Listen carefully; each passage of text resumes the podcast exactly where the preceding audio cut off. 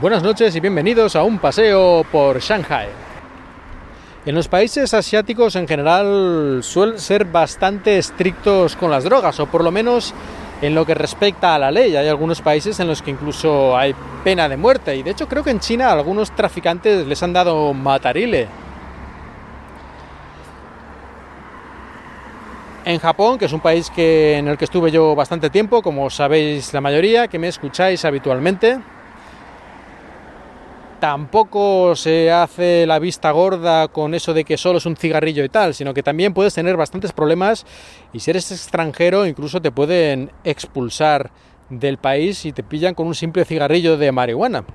No llega a los extremos de algunos países majaras que hay en ciertos lugares alrededor del Golfo Pérsico, pero vamos, que no, no es una cosa de broma aquí la legislación respecto a las drogas. Y digo todo esto porque últimamente en China ha habido bastantes noticias al respecto. Hasta ahora, si eras extranjero se hacía un poco la vista gorda. No si eras traficante, lógicamente, pero sí si eras consumidor. Si te fumabas, por así decirlo, un cigarro de marihuana, pues en principio nadie iba a buscarte problemas, ¿no? A no ser que lo hicieras de manera muy descarada en algún lugar público, yo qué sé, algo así como muy llamando la atención. Pero si te lo fumabas en tu casa, pues era tu problema. Seguramente si lo hiciera un chino, tendría más problemas que tú, digamos. Los extranjeros ya daban por supuesto que son unos perdidos, unos decadentes y bueno, mientras no mezclaran a otros a los chinos con sus cosas, pues sale, que hicieran un poco lo que quisieran, pero ya hace unos meses se empezó una campaña de tolerancia cero con las drogas y los extranjeros. Y se han hecho varias redadas, sobre todo en universidades y colegios donde hay estudiantes y profesores extranjeros, para pillarles. Incluso se dice que han ido a casas de gente y les han obligado, no sé exactamente cómo, pero bueno, tú ves una policía china de esta en un país dictatorial y te piden que te hagas un análisis de orina o análisis de sangre y tú qué les vas a decir. Pero sí, parece que eso ha ocurrido, que lo pueden hacer y si en análisis sale positivo, o ellos dicen que sale positivo, porque aquí ya digo que este país, pues no sé hasta qué punto te puedes fiar. Pero bueno, supongamos que lo hacen bien. Pues si sale positivo, que has tomado cualquier droga de los que debe estar en su lista, pues tienes un problema importante.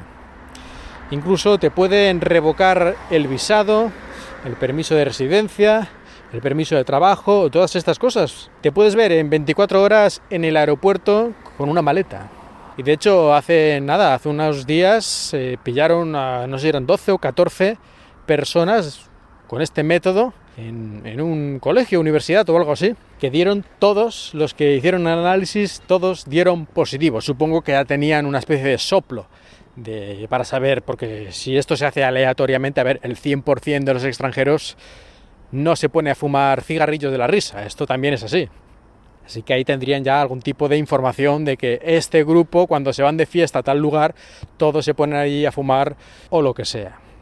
Pero el caso es que, sí, los pillaron a todos. Eh, todavía no sé exactamente qué les va a pasar, aunque hay uno que sí que ha sido detenido, digamos, tiene una acusación ya, digamos, por lo penal, que eso sí que ya es grave de verdad y probablemente imagino yo que será porque era el que distribuía el material entre los demás, porque si no, no sé por qué los otros 10 o 12, mm, digamos, tienen una sanción administrativa y este se va con una sanción o con un juicio ya por lo penal. En todo caso, para todos, un marrón importante. Así que ya sabéis, si venís por China, si venís de viaje, de vacaciones o de trabajo de estudios, olvidaos de los cigarrillos de la risa y de cualquier otra droga porque os podéis buscar un gran problema y, como ahora parece que se han puesto más estrictos, incluso te hacen estos análisis sorpresa, yo creo que no vale la pena la tontería porque esto no es como en España que mira, si eres un consumidor digamos que eres inmune, pero aquí no, aquí aunque seas solo consumidor se te puede hasta cierto punto caer el pelo. Pues hasta aquí el episodio de hoy y la temporada, porque termino hoy he decidido, aleatoriamente, sin lógica ni sentido, que este es el último episodio de la temporada, de hasta el próximo curso de un paseo por Shanghai. Gracias a todos los que me escucháis, a todos los que me seguís por Twitter, que ya somos 400 o más de 400. Muchas gracias a todos y espero que me sigáis escuchando en el mes de septiembre, cuando vuelva.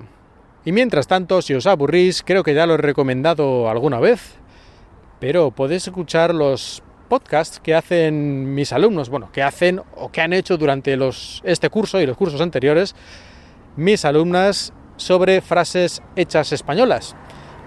Algunos de estos episodios de ese podcast son un poco, ¿cómo decirlo?, cutres, sobre todo los primeros, pero otros yo creo que son muy graciosos, por la forma en la que lo dicen o lo hacen, o los guiones, que a veces yo les meto un poco de mano a estos guiones que hacen ellos, para meterles algún chiste que ellos no entienden, pero, pero yo sí, y espero que vosotros también.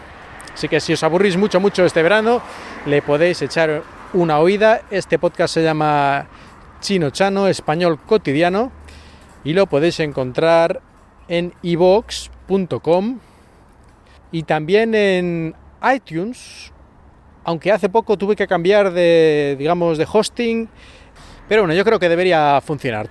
Y si no, en ivox.com, como he dicho.